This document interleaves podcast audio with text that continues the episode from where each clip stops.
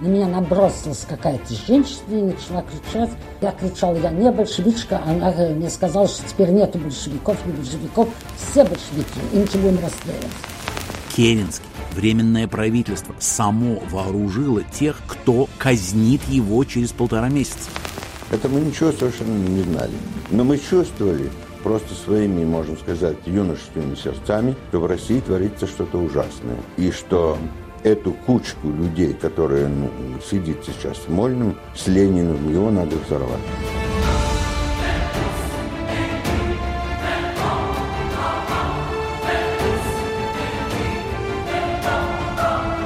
Привет, меня зовут Полина Галуева, и это подкаст «Голоса проигравших». Здесь мы вместе с моим коллегой по радио «Свобода», историком Иваном Толстым, делимся воспоминаниями наших соотечественников, иммигрантов первой волны, переживших революцию 1917 года, мировую и гражданскую войны и, по сути, потерявших свою страну, Российскую империю. В прошлом эпизоде мы слушали о том, как Временное правительство с каждым месяцем 1917 года теряло свою популярность, а вот партия большевиков, наоборот, достаточно успешно набирала себе сторонников, даже после неудачного июльского восстания. Сегодня поговорим о том, как большевики захватили власть в Петрограде.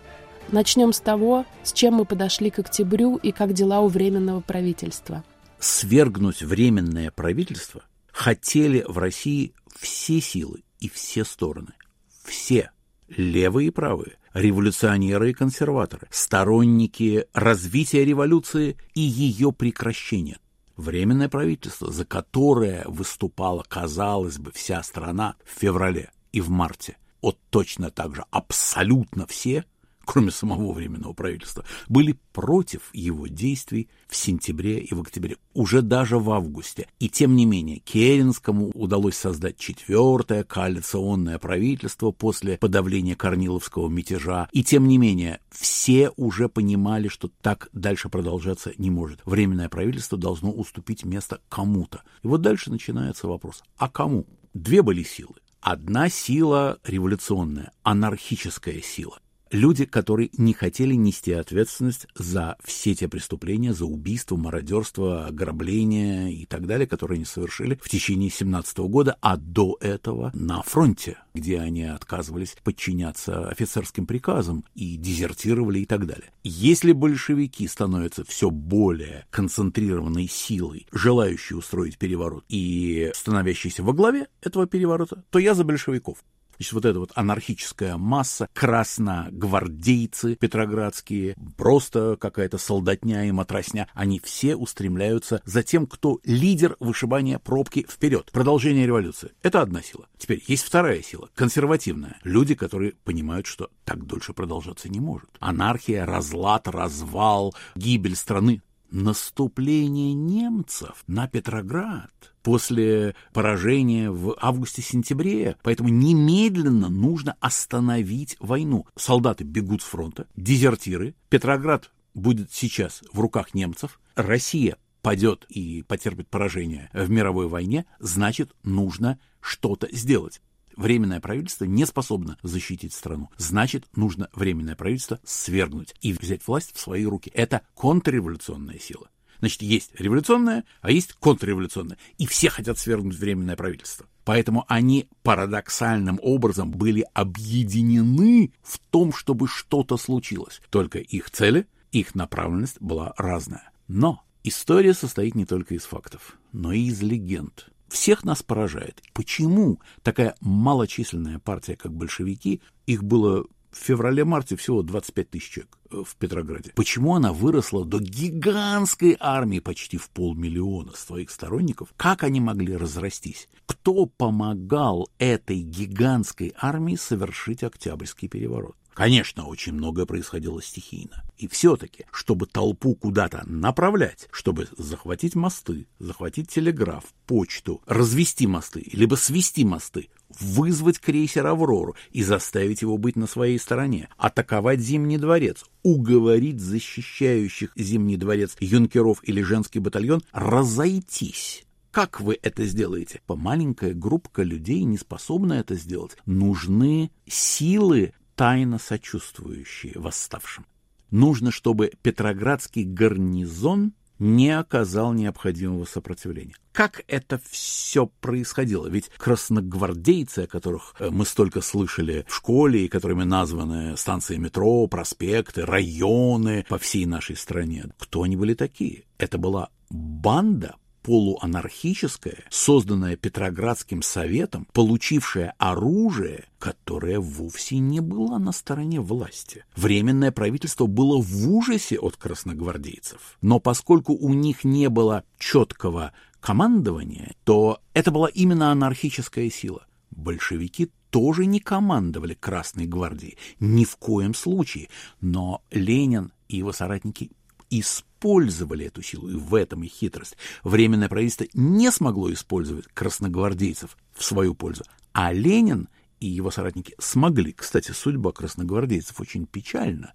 Создание ВЧК Всероссийской чрезвычайной комиссии в первую очередь было связано с необходимостью разоружить и арестовать красногвардейцев и услать их подальше из Петрограда, что и было сделано в первые недели и в первые месяцы. Нам же об этом в школе не говорили, что красногвардейцы — это была чудовищная сила, которая грабила горожан. Это те самые, о которых Блок писал «Запирайте этажи, нынче будут грабежи». А почему у них было оружие, тоже один из шагов пораженческих со стороны власти.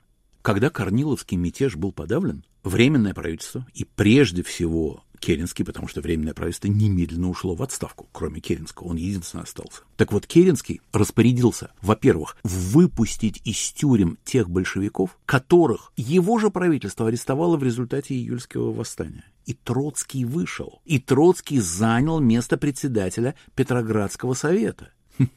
так сказать, на голову самому Керенскому. Более того, нужно было как-то подавить анархию в городе. И Керенский распорядился раздать 40 тысяч ружей красногвардейцам, просто тем, кто хотел получить это ружье, то есть большевикам и их сторонникам.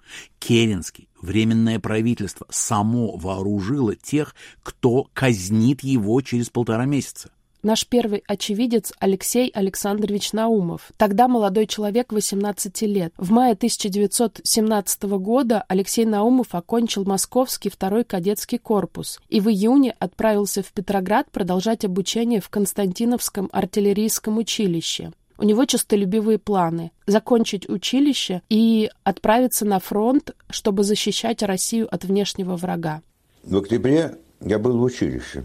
Мы ждали каких-то событий, знали, что Ленин уже приехал. Это считался так какой-то самый крайний какой-то, который действительно уже хотел сделать какую-то страшную революцию. Все перевернуть и так. И заключить мир. Вот чего мы боялись. Мы считали, что заключение мира для России – это большой позор. Мы фактически ждали каких-то событий, но точно совершенно не знали, что происходит и как. Единственное, что было, Среди нас находился такой юнкер Полковников. Это племянник полковника Полковникова, который командовал Петроградским военным округом. А от него было приказание, что все части присылали бы связных в штаб округа так как э, по телефону или как другими способами было бы очень трудно передавать какие-нибудь приказания. Это была официальная часть. И вот когда возвращался полковников, то обыкновенно он был как раз со мной в одном отделении, то мы его расспрашивали, что тебе сказал твой дядька, расскажи нам.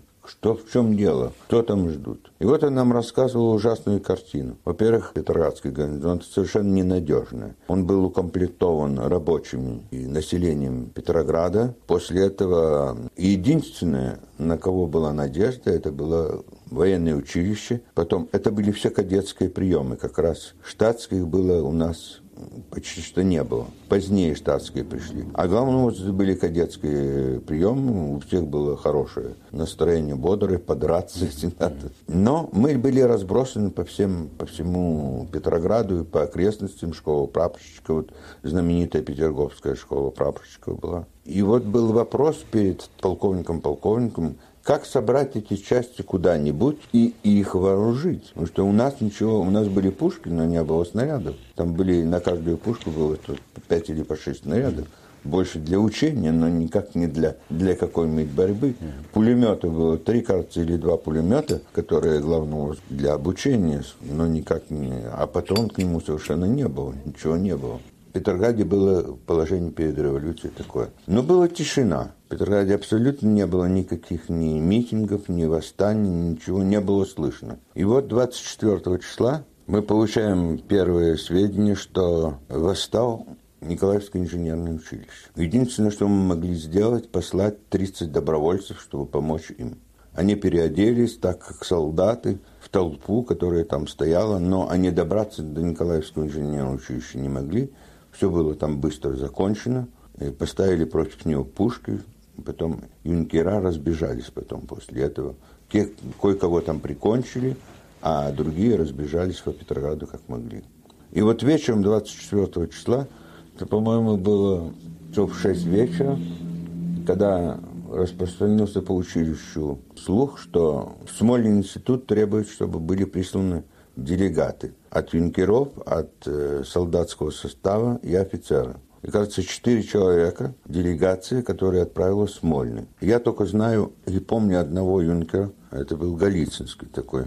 Не Голицын, а Голицынский. Мы их долго ждали. 10 часов, 12 часов ночи делегация наша не возвращается. Мы уже стали волноваться, в чем там дело. А я вечером, в 9 часов вечера меня вызывает начальник училища. Я был довольно такой прыткий очень юнкер. И мне говорят, что вы сейчас же встанете дежурство по училищу и сейчас же поставите везде караулы у входа mm-hmm. в училище. Я, конечно, сразу распорядился, что нужно сделать, поставил усиленные караулы у всех входа в училище, но не знал, в чем дело. Э, в 11 часов вечера меня вызывает опять к начальнику училища и говорят, что сейчас должно прийти Николаевское кавалерийское училище, чтобы соединиться, и мы должны выступить против этого Смольного института было приказано запречь все орудия, чтобы все запряжки были уже готовы, только прицепить их к орудиям, и чтобы двигаться туда. Да. Единственное, куда мы могли двигаться, это было движение к Смольному институту.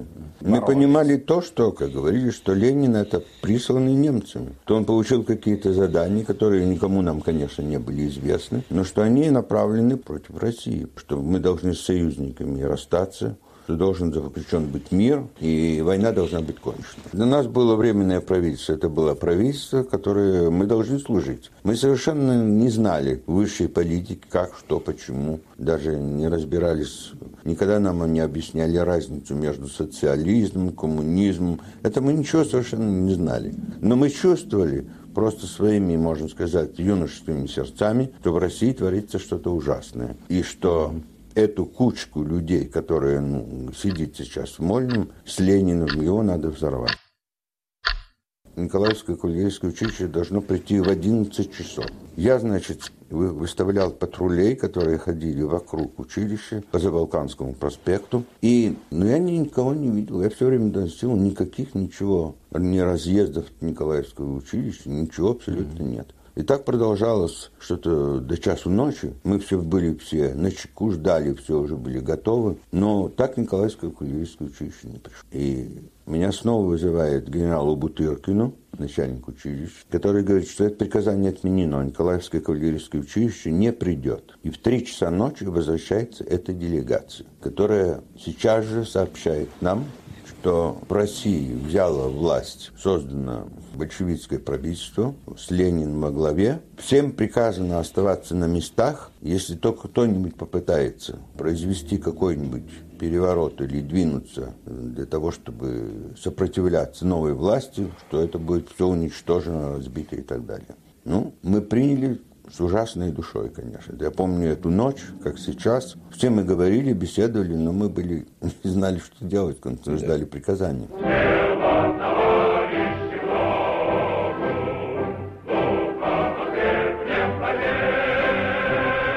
Вы слушаете подкаст «Голоса проигравших». Вернемся после короткого объявления. Привет! Это подкаст «Человек имеет право» и его ведущие, журналисты «Радио Свобода» Марьяна Тарачешникова и Наталья Чемпаладова. В подкасте мы обсуждаем, например, что делать, если по документам человека признали мертвым, а он жив. Можно ли сесть в тюрьму за ремонт собственной бытовой техники и многое другое. Мы выясняем, как устроен окружающий нас мир прав и обязанностей и почему он устроен именно так. Присоединяйтесь к нам каждый вторник и слушайте в привычном агрегаторе подкастов.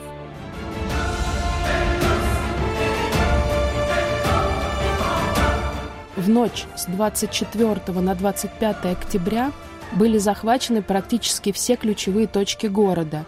Мосты, почта, телеграф, вокзалы, электростанция, Государственный банк. К утру Временное правительство контролировало лишь Зимний дворец и Дворцовую площадь. Однако на следующую ночь по сигналу крейсера «Аврора» он был взят а Временное правительство арестовано. Единственный, кому удалось избежать ареста, это Александр Керенский, который уехал из Петрограда накануне, чтобы собрать верные Временному правительству войска. Вокруг октябрьских событий до сих пор много легенд, одна из которых о том, что Керенский бежал из Петрограда в женском платье. Это неправда, но история отъезда, по-моему, не менее интересна. Керенскому нужно было на чем-то уезжать. У него не было автомобиля вообще, так сказать, техническая поддержка Временного правительства была смехотворной, неправдоподобно плохой развалившийся, как все на фронте. И вот он попросил автомобиль у Набокова, у отца Набокова. Одно время он был управляющим Временного правительства, и Керенский его хорошо знал.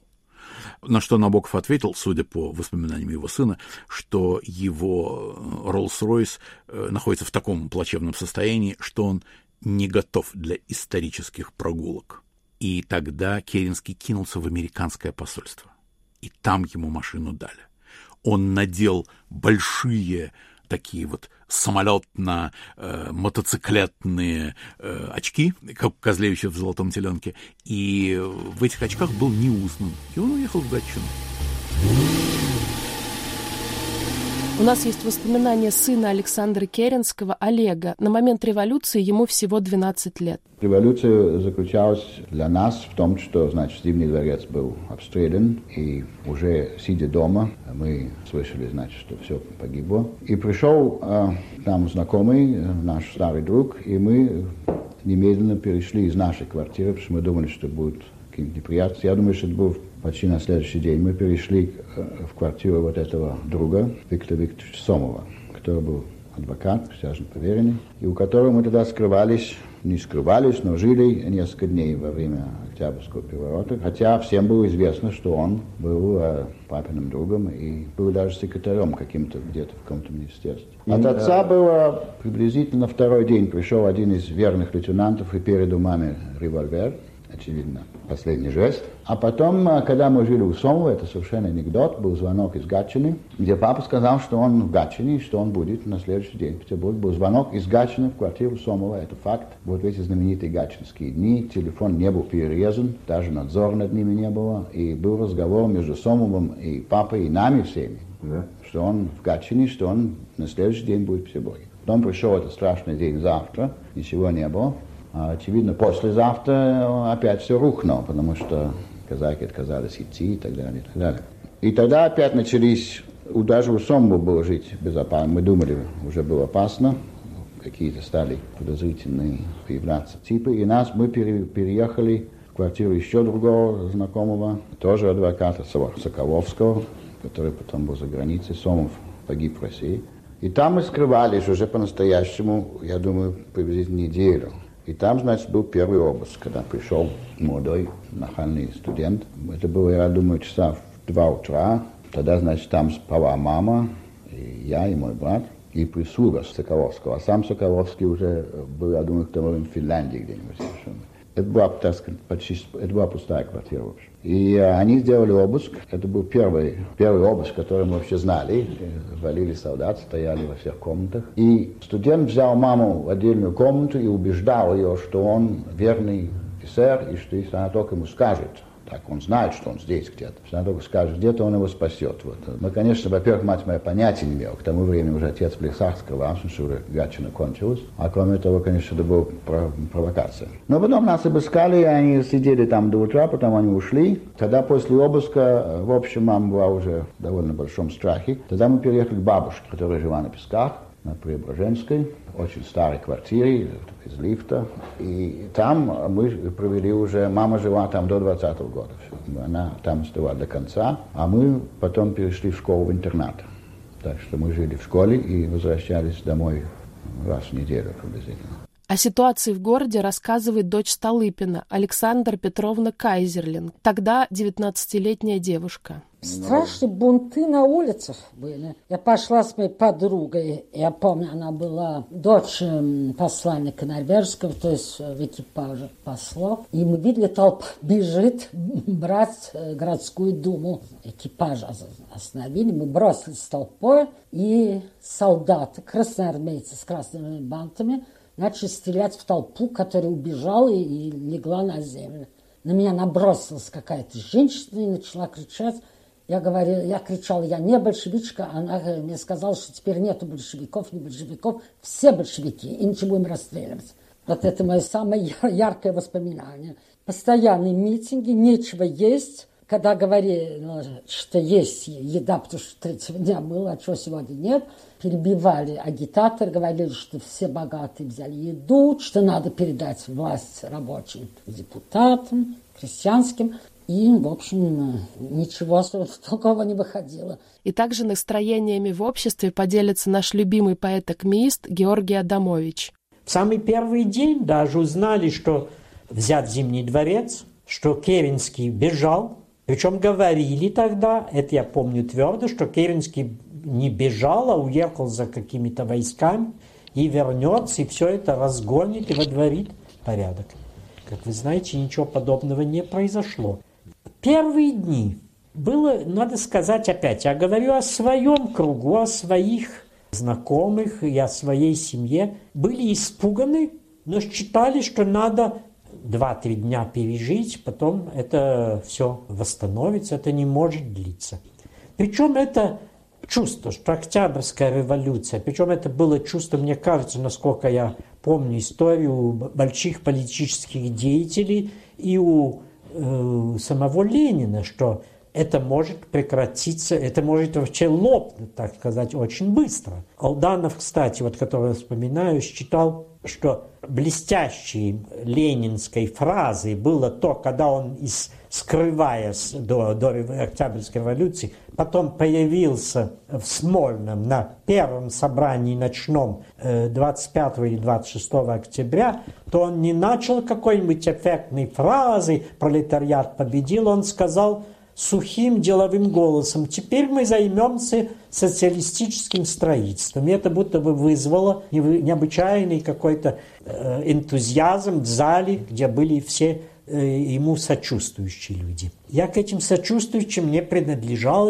Я принадлежал, повторяю, к русской средней буржуазии, которая была испугана, но считала, что это не может длиться. Причем это чувство, что это не может длиться, держалось очень долго. Я очень хорошо помню телефонные разговоры, например. Считали, что... И очень наивные телефонные разговоры, потому что если считали, что власть коммунистическая не подслушивает телефонных разговоров, то могли говорить открыто. Если считали, что она подслушивает и регистрирует, то надо было быть совершенно глупым человеком, чтобы не понять, о чем разговор. Люди говорили в телефон, нет, через три дня будет тепло, нет, наверное, я вас уверяю, нет, сегодня еще холодно и будет неделю холодно, но через две, две недели самое позднее будет солнце и хорошая погода. Это было такое типичное типичный тогдашний разговор, который считали, что они не понимают.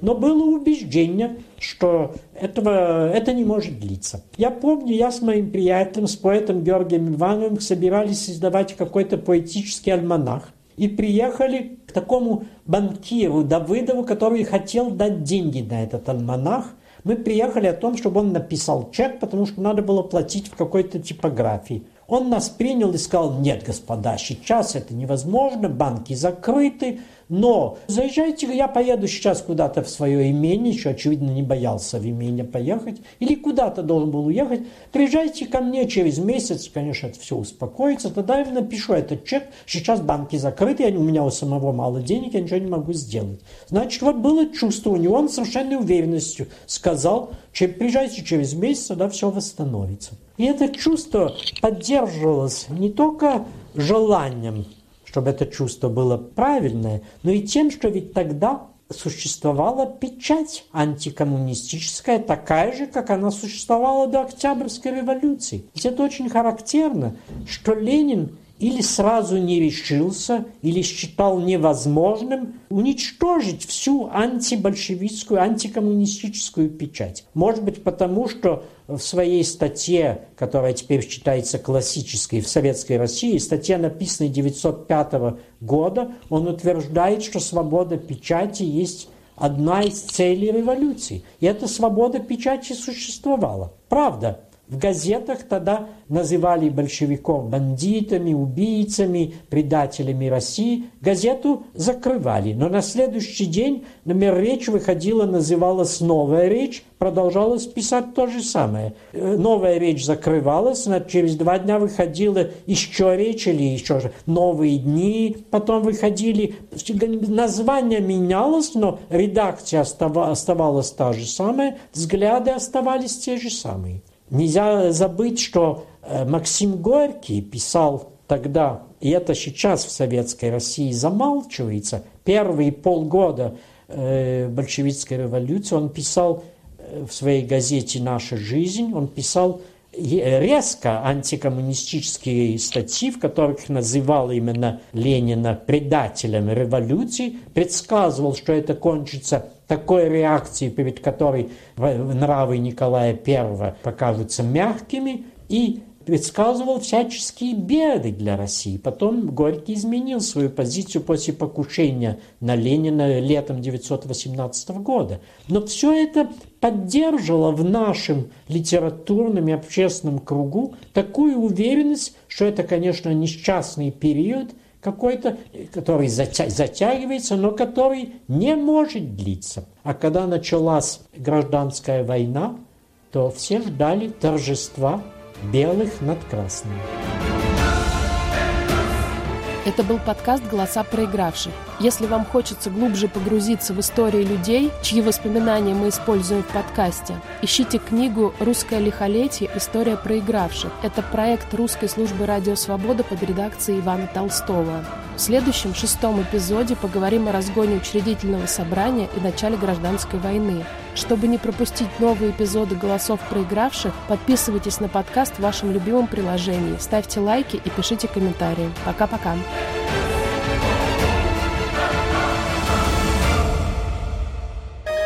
Студия подкастов «Радио Свобода».